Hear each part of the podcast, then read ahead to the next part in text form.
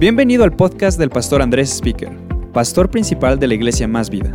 Para encontrar más contenido de las series del pastor Andrés, visita andresspeaker.com. A todos los campus Más Vida, a toda la familia Más Vida, bienvenidos el día de hoy. Estamos tan contentos de que están con nosotros. Y estoy bien emocionado de poder compartir el día de hoy la palabra de Dios. He estado usando eh, una palabra eh, esta Navidad que muchos quizá ubican como una palabra religiosa, pero no lo es. Es una palabra muy poderosa y es la palabra adviento o advenimiento. Se puede decir de las dos maneras. Y habla del arribo, de la llegada, de la aparición de Jesús. Y es bien poderosa esta palabra porque cuando Jesús arriba o entra o llega en escena, las cosas cambian.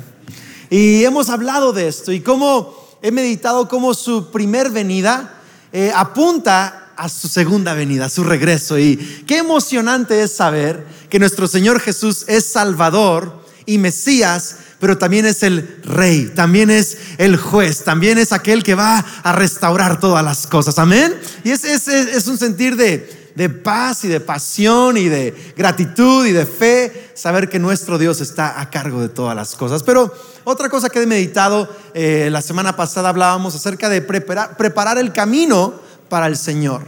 Y Juan el Bautista fue enviado antes de Jesús para preparar el camino y darle la bienvenida. ¿Y qué tan bienvenido se siente Jesús en nuestras vidas en esta Navidad? ¿Qué tan bienvenido se siente Jesús en nuestros corazones, en nuestra familia, en nuestras actitudes en esta Navidad, ¿no? en el advenimiento de Cristo? Pero hoy quiero hablarte de algo que he estado meditando los últimos días y es cuando el arcángel Gabriel se le aparece a María y le avisa que va a ser mamá de Jesús. Para mí esta escena es extraordinaria y quiero que abra su Biblia a Lucas capítulo 1 y vamos a leer desde el verso 28. Dice, Gabriel se le apareció y dijo, saludos mujer favorecida.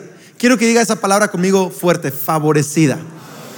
Vamos a meditar en eso el día de hoy. Hay unas traducciones que dicen muy favorecida, otras dicen altamente favorecida. Es más, ¿por qué no volteas con tres personas y diles, eres favorecido, eres favorecida, eres favorecido, ¿ok? Confusa y perturbada, María trató de pensar lo que el ángel quería decir. No tengas miedo, María, le dijo el ángel, porque has hallado el favor de Dios. Has hallado el favor de Dios. Concebirás y darás a luz un hijo y le pondrás por nombre Jesús. Él será muy grande y lo llamarán Hijo del Altísimo. El Señor Dios le dará el trono de su antepasado David y reinará sobre Israel para siempre. Su reino no tendrá fin. Va a llegar y ha llegado a México. Llegó a tu vida y va a llegar a tu familia y va a llegar a otros pueblos y a otras naciones y se va a seguir extendiendo hasta que nuestro Señor Jesús regrese y toda la tierra sea cubierta por la gloria de Dios. No tendrá fin su reino. Pero ¿cómo podrá suceder esto? Le preguntó María el ángel. Soy virgen. Y el ángel le contestó, el Espíritu Santo vendrá sobre ti y el poder del Altísimo te cubrirá con su sombra. Esto es una de las doctrinas principales de nuestra fe cristiana, el nacimiento y la concepción virginal de nuestro Señor Jesús que el Espíritu Santo concibió en María, una virgen, a nuestro Mesías, el Señor Jesús. Es una, de las doctrinas principales de nuestra fe. Y, y, dice, por lo tanto, el bebé que nacerá será santo y será llamado Hijo de Dios. Además, tu parienta Elizabeth quedó embarazada en su vejez. Antes la gente decía que ella era estéril, pero ha concebido un hijo y ya está en su sexto mes de embarazo pues la palabra de Dios nunca dejará de cumplirse. Alguien necesita meter ese versículo a su espíritu el día de hoy. La palabra de Dios nunca dejará de cumplirse. Siempre se va a estar cumpliendo y eh, una palabra nueva, una promesa nueva, una, un, área nueva de la palabra siempre se va a estar cumpliendo. Ahora, qué interesante que el ángel usa el milagro de alguien más para confirmar que la promesa para ella va a suceder. O sea, Elizabeth es, lo sabemos, la mamá de Juan el Bautista. Y Elizabeth ya estaba en su vejez, era estéril. esa palabra en su vejez significa ya había pasado la menopausia, o sea, ya no podía tener bebés. No tuvo, no tuvo, no tuvo y ahora sí ya no, nunca va a tener. Y le dice el ángel, pero esa mujer que no podía tener bebés y no debería tener, ya está en su sexto mes de embarazo. En otras palabras, su milagro es garantía de que Dios va a cumplir lo que a ti te ha prometido. Yo quiero animar a alguien el día de hoy que no tengamos envidia de los milagros de otras personas, sino que dejemos que el milagro de alguien más sea el motivo de fe para que Dios, para que sepamos que Dios va a cumplir algo en nuestras vidas también. Quiero que voltees con alguien y le digas, no tengo envidia de tu milagro, más bien tengo fe de que va a suceder lo mismo conmigo. ¿ah?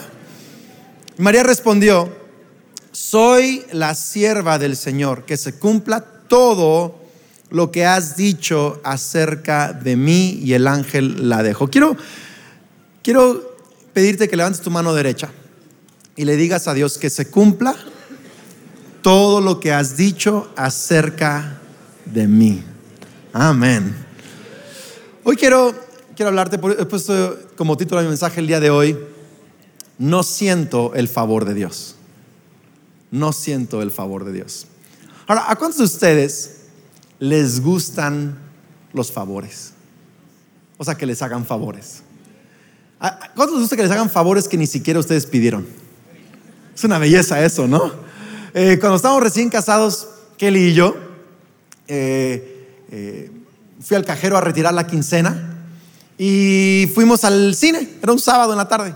Y yo llevaba toda la quincena en la cartera y fuimos al cine. Entonces, saqué la cartera para pagar las palomitas y pagué las palomitas y se me olvidó la cartera en el mostrador de las palomitas. Entonces entramos al cine, estamos viendo una película bien a gusto y a media película empiezo a darme cuenta que no traía la cartera. ¿Te ha pasado eso así de que de pronto qué, qué sucedió? Y a media película me doy cuenta, no tengo la cartera. Y entonces eh, salí al mostrador a hablar con el muchacho del mostrador, que era el mismo. Le digo, oye, acabo de comprar unas palomitas. ¿No, no, no, ¿no viste aquí mi cartera? No. Me la voló. Yo estaba, no había manera, fui a hablar con un gerente, o sea, no, me, no me hacían caso y sentí tan mal, me sentí tan molesto, estaba, mi esposa estaba deprimida, la quincena, o sea, ya sabes, ¿no? Y, el, el, domingo, lo bueno es que yo siempre de la quincena, y esto es una, anécdota interesante. Siempre lo primero que hago es apartar el diezmo. Y lo había sacado. Y el domingo siguiente venimos a la iglesia y traía el diezmo, pero cero quincena. Y di el diezmo ese domingo en fe, porque ya no tenía quincena. Y saliendo de la iglesia, el hermano Chuy, un anciano en la iglesia, se acercó y me dijo, pastor, Dios puso en mi corazón darle esto el día de hoy. Y era exactamente la quincena que me habían robado Dios me la recuperó este domingo. Qué, increíble, ¿no? El favor, o sea, favor de un hermano en la iglesia me bendijo tanto. Esas cosas, uno se acuerda de esos favores. Eh, eh, el año pasado que me caí de la moto, era de noche, hacía muchísimo frío, estaba la moto tirada, yo con el brazo fracturado, y le llamé a mi papá y no contestaba, mi hermano no contestaba. Eh, y le llamé a un amigo aquí en la iglesia que vive por esa zona, a Rudy, y Rudy llegó en dos, tres minutos eh, al rescate, ¿verdad? A estar conmigo. Él se encargó de la moto, me fui al hospital, él la recogió, hizo todo el tema del seguro. Eso es un gran favor, un gran amigo eh, que, que te hace un favor así. Y no sé, muchas veces estamos acordándonos de las cosas malas que gente nos ha hecho, pero es tiempo de acordarnos de las cosas buenas que Dios ha usado a otras personas para bendecirnos y para eh, darnos favores. Y qué increíble. ¿A cuántos les gustan los favores? ¿A cuántos les gustan los regalos?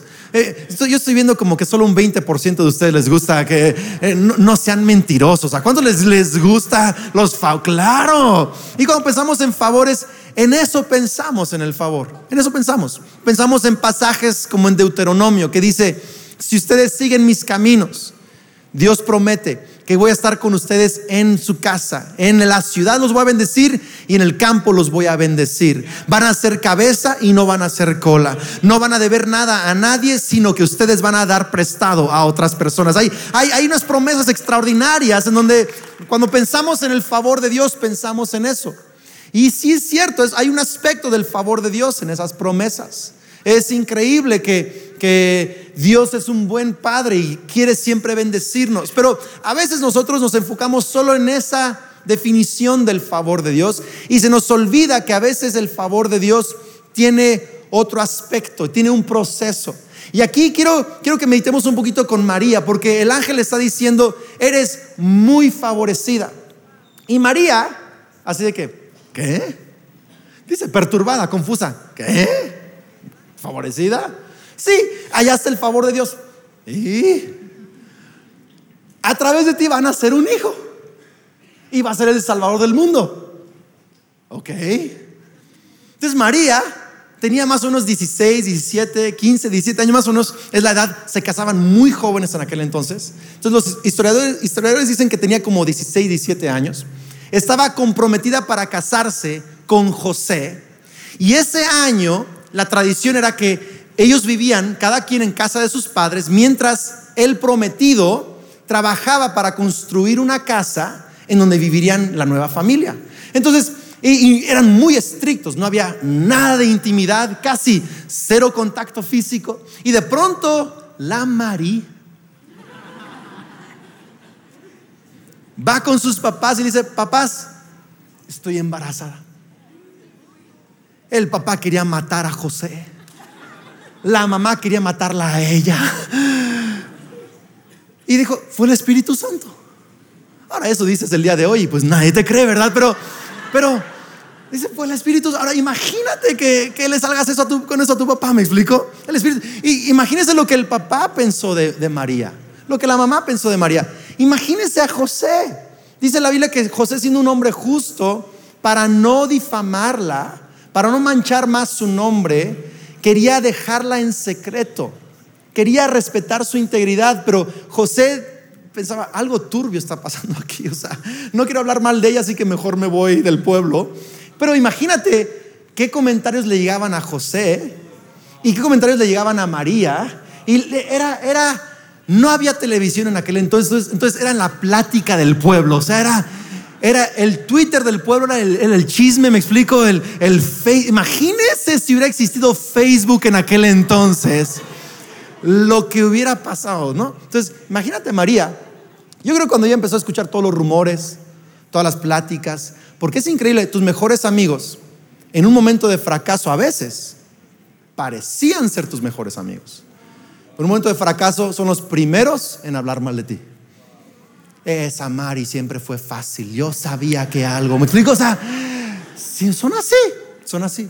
¿Se imaginan lo que sintió Mari que de pronto sus amigos están hablando mal de ella, hay críticas en su contra, el pueblo está hablando en contra de ella? Es que yo creo que ella pregunta, ¿este es tu favor? Soy favorecida. No se siente esto a favor.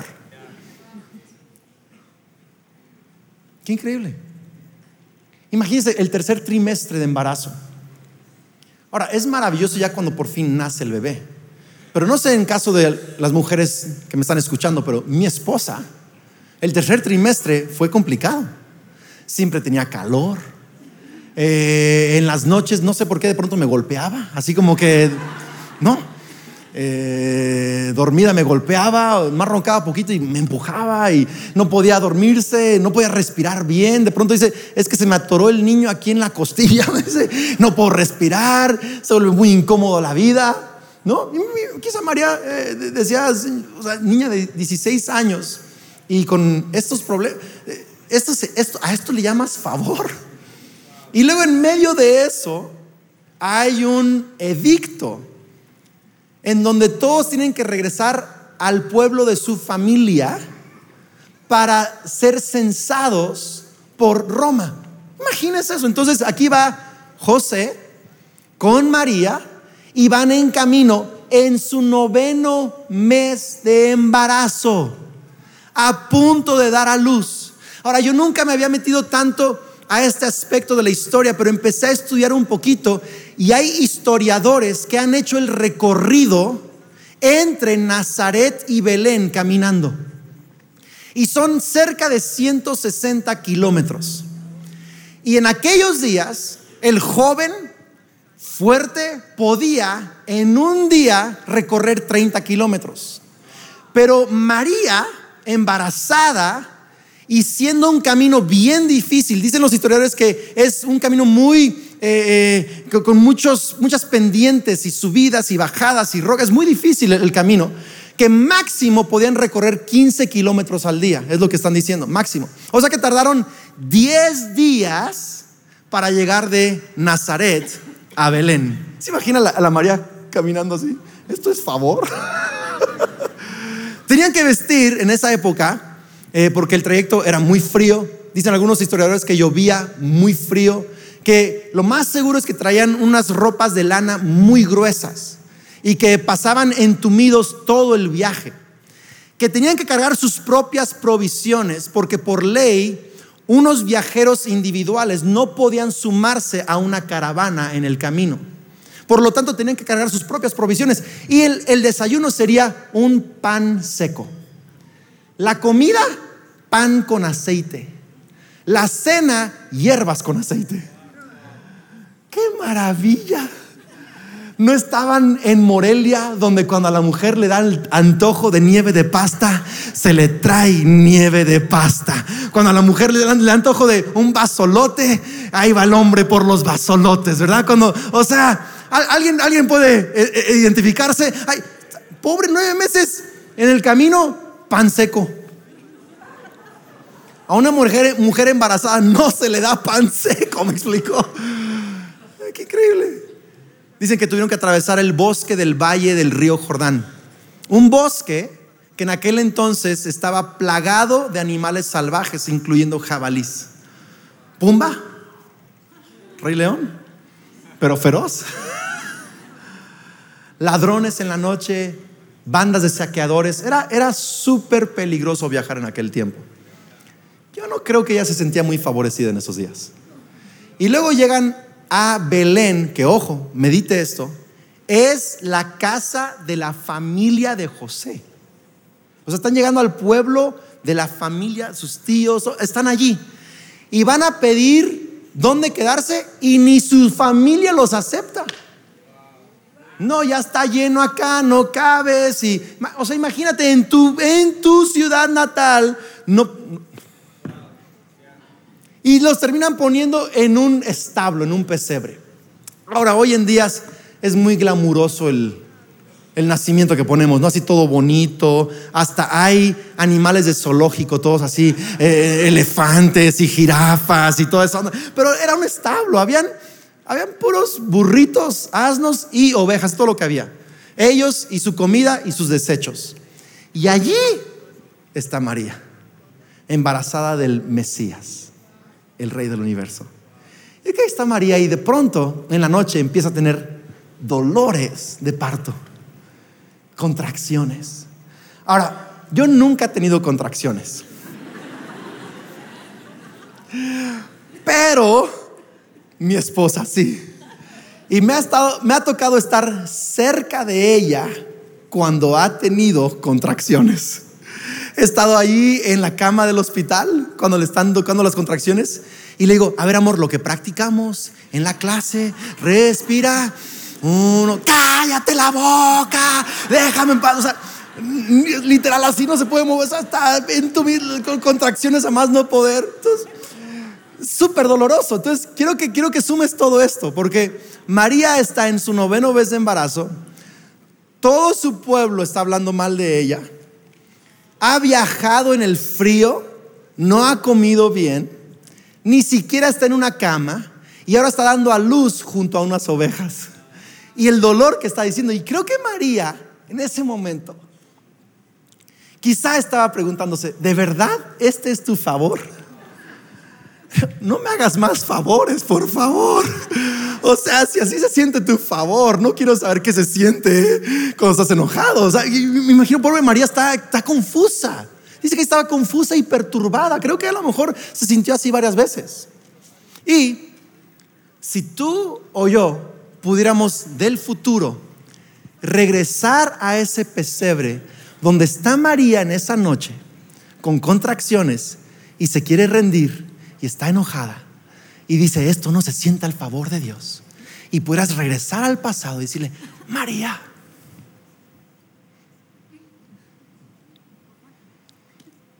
van a ser Jesús. Y en México somos bendecidos por Jesús. Dos mil años después se sigue hablando de tu valentía.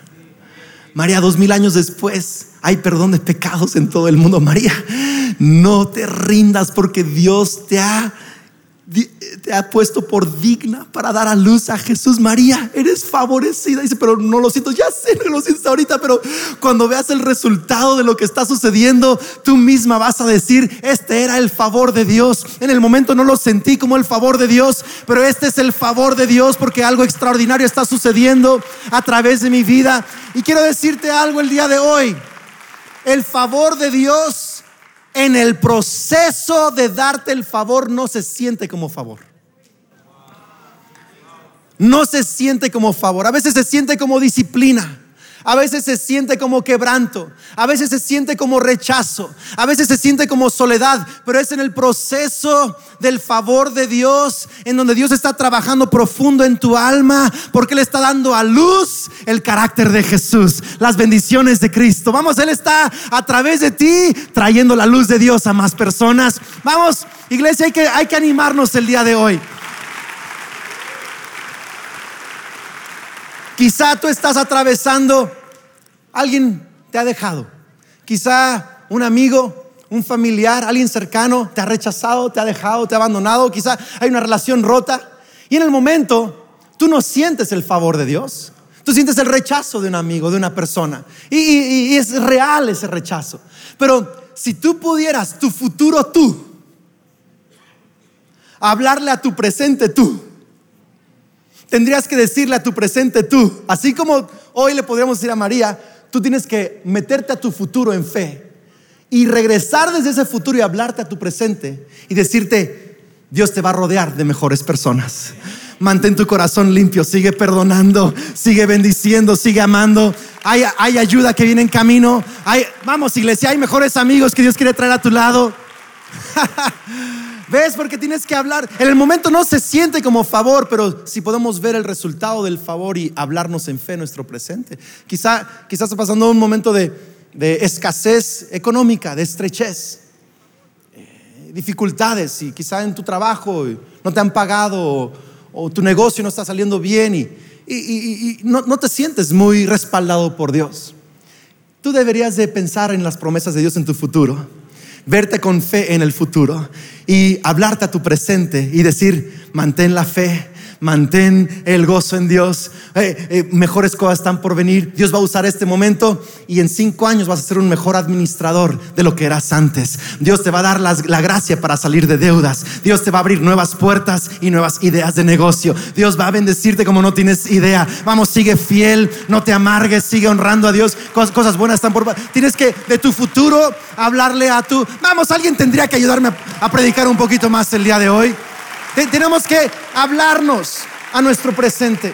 No se siente como el favor de Dios, pero Dios está con nosotros. Dios está con nosotros.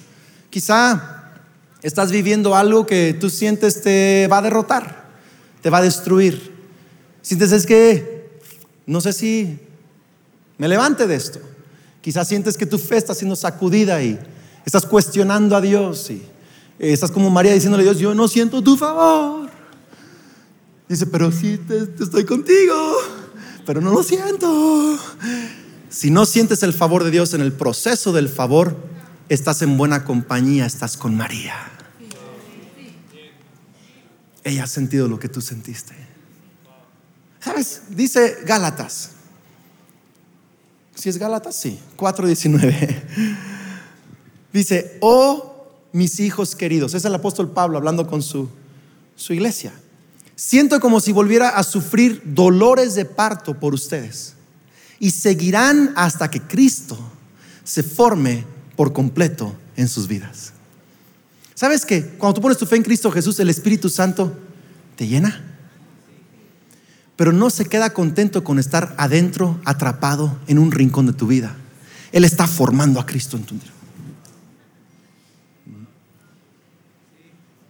De pronto, el carácter de Cristo se está formando en tu paciencia. no se siente bonito, pero está el carácter, de, está la paciencia saliendo. No, no me están entendiendo. De pronto sientes que el bebé se está moviendo y dices, ¿qué está pasando? todo estaba bien en mi vida. Pues sí, porque no tenías nada de Cristo. Pero ahora Cristo se está formando y duele un poquito. Te cortó la circulación de un lado. El Espíritu Santo te está, te está formando a, Cristo.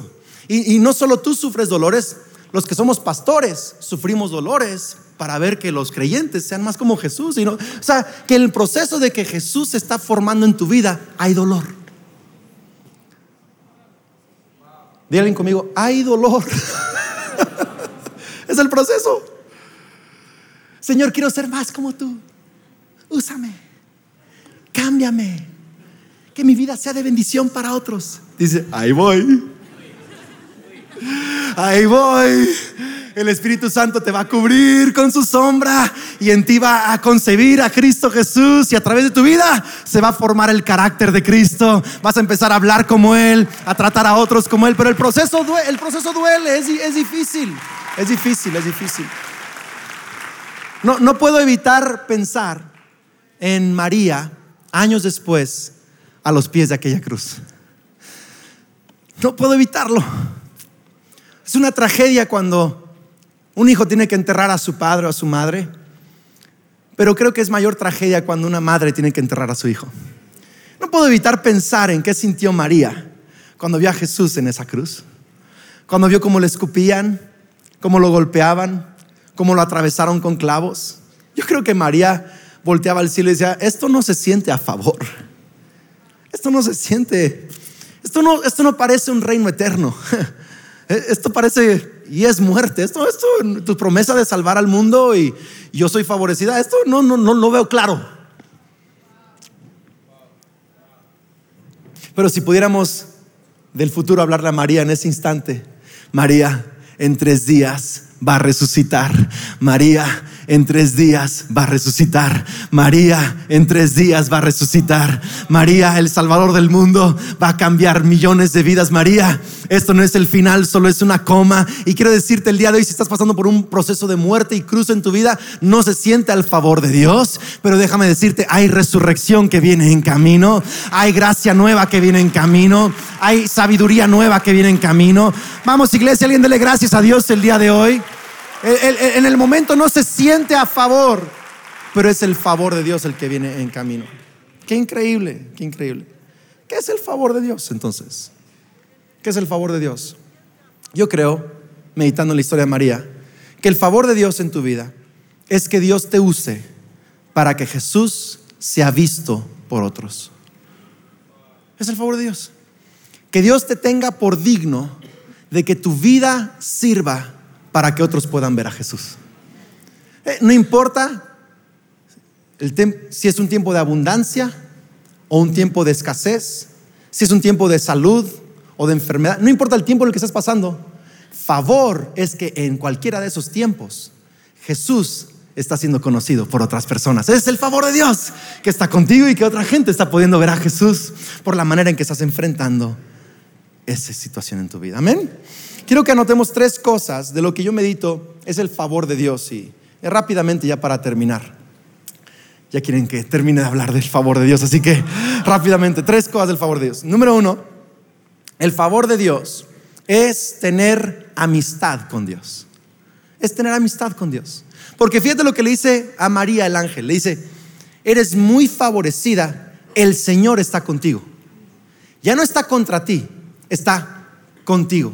Y el mensaje del Evangelio es este, que tú y yo, nuestros pecados nos hicieron enemigos de Dios.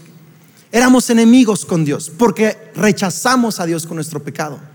Pero Jesús en la cruz del Calvario absorbió el castigo por ese pecado. Por lo tanto, la ira de Dios ya no está en contra de ti, ya fue satisfecha en la cruz del Calvario. Y ahora por tu fe en Jesús, tú eres amigo de Dios, ya no enemigo. Y si Dios contigo, ¿quién contra ti? Ya no eres enemigo de Dios, ahora eres amigo de Dios. Y ese es, el favor más grande que tenemos. Salmos 84, 10 dice, un solo día en tus atrios es mejor que mil en cualquier otro lugar.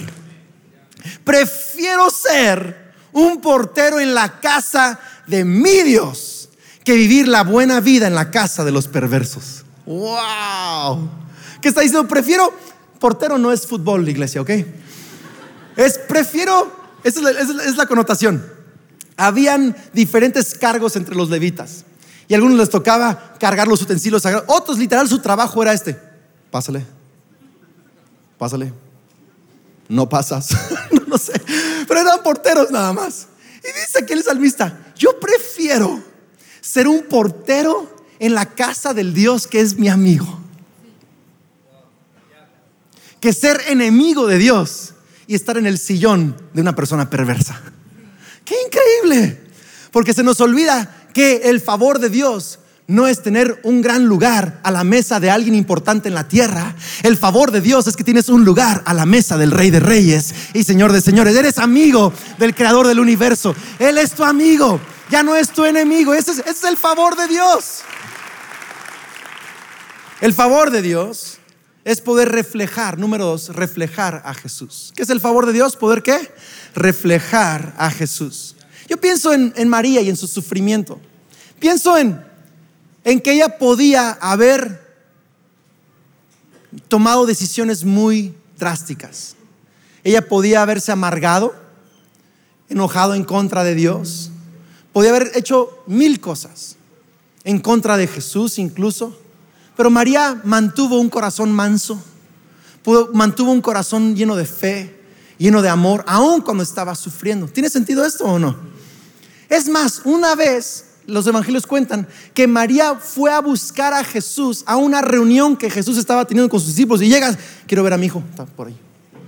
Y Jesús dice, eh, le dicen, oye Jesús, tu mamá está aquí. Ah, sí, está bien.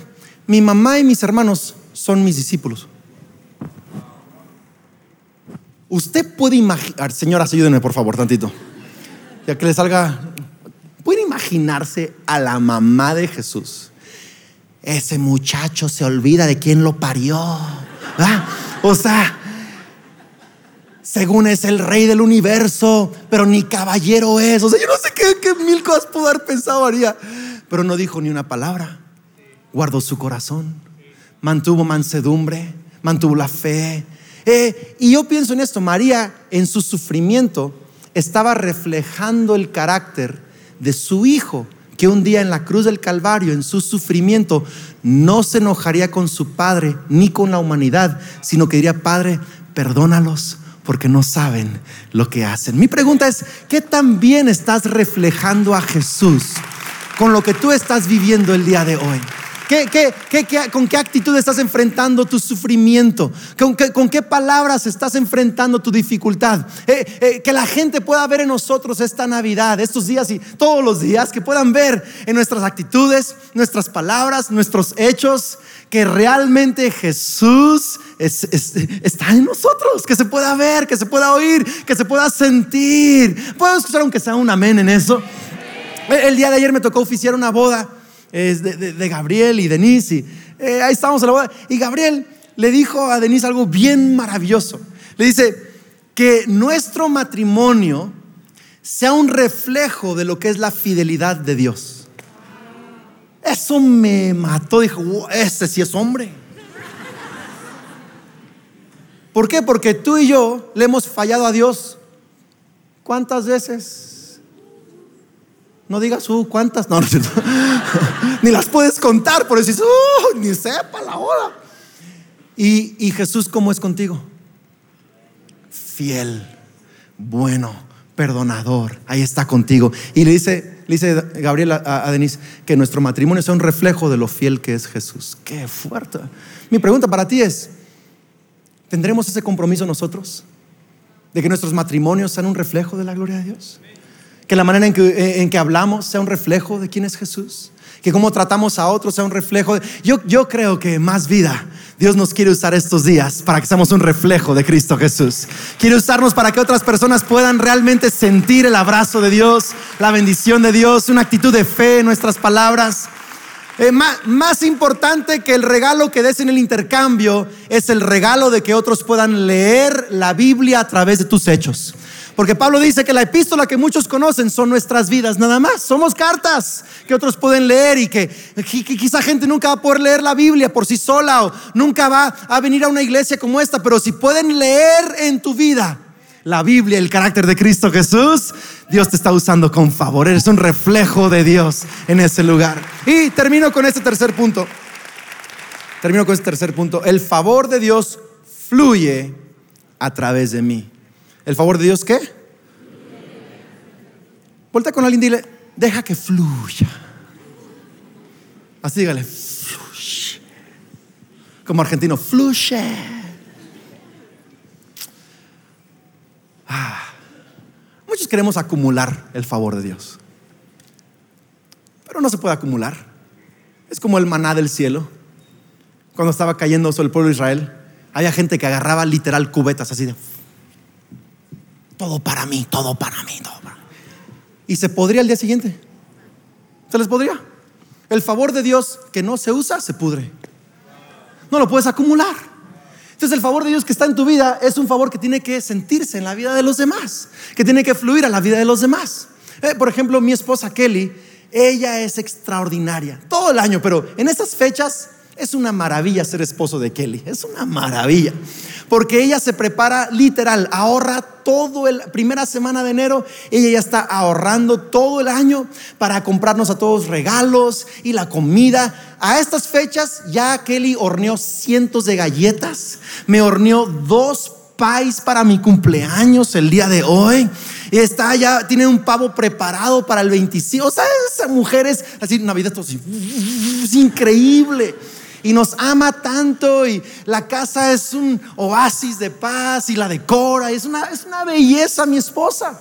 Y tú quizá puedes ver aquel y decir, decir, wow, esa mujer, wow, mira los hijos que tiene, el esposo que tiene, wow, qué, qué, qué, qué favorecida es esa mujer, cuánto favor tiene esa, yo quiero ese favor de Dios. Y a veces tú ves a otra gente y dices, wow, qué favor, mira nomás, qué bendición. Que yo quisiera ese favor. Pues quiero decirte algo, Kelly es muy favorecida porque fluye mucho favor a través de ella. Fluye el favor de Dios a otras personas. Si quieres más favor en tu vida, deja que fluya ese favor de Dios. Deja que fluya esa gracia de Dios. Ah, muchos, muchos están diciendo, es que nadie me está mandando un mensaje de WhatsApp en Navidad. ¿Y cuántos mensajes mandaste tú? Pues ya mandé 100 y ninguno me regresaron. Pues entonces, dale gracias a Dios que tú tienes a Cristo que manda mensajes aunque ninguno se regrese. O sea, es el favor de Dios. Vamos, iglesia, no estamos aquí en la tierra para que alguien nos, diga gracias. Estamos aquí para ser conductos de la gracia de Dios, del favor de Dios para otras personas. No tratemos de almacenar el favor de Dios. Dediquémonos a ser eh, gente que fluye con el favor de Dios. Vamos, volte con alguien más, dígale, fluye. Fluye. Me encantaría que esta Navidad fluya de los papás presencia y atención. Que estén presentes. Hoy no estamos ausentes. En la lela, en el teléfono, en el partido, en... presentes. No solo les regales juguetes, juega con esos juguetes con ellos. Arma rompecabezas con tus hijos. Juega un juego de mesa. Hazle masaje a tu esposa.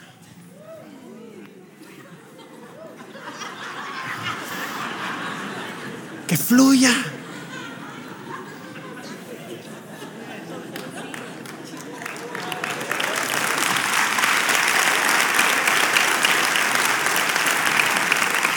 Que, que, fluyan los abrazos. Ojo, que fluya el perdón. Algunos están con nervios de ver a ese familiar que va a llegar mañana. Que en el camino, Señor, algo le que el avión, no, no, que fluya el perdón. Fluye. Tú no sabes lo que me hizo. No, pero Jesús sí sabe lo que tú le has hecho a él. Y aún así te perdono. Así que que fluya el perdón. Que fluya el perdón. Que fluyan las palabras buenas. Palabras de admiración, palabras de amor. Que fluya la comida y no las calorías. Vamos a soltar con alguien que fluya. Y agarraron estamos agarrando esto. Entonces, Ma- María, de nuevo, termino con esto, porque ya se me fue el tiempo, me están regañando, pero María, María, no te frustres. Cristo está naciendo. Mucha gente va a ser bendecida. Dios está, es tu amigo. Y a través de ti mucha gente va a ser bendecida. María, eres favorecida. Y hoy te digo lo mismo para ti. Eres favorecido. No te amargues por el proceso. Jesús viene en camino. La luz de Dios se va a reflejar a través de ti. Ese es el favor de Dios. Él está contigo. Otra gente lo va a conocer. Va a sentir tu abrazo y va a sentir a Cristo. Vamos, iglesia. Ese es el favor de Dios que a través de nosotros otra gente puede sentir a Cristo Jesús. Amén. Gracias por acompañarnos en este podcast. Para encontrar más contenido de las series del Pastor Andrés, visita andresespeaker.com.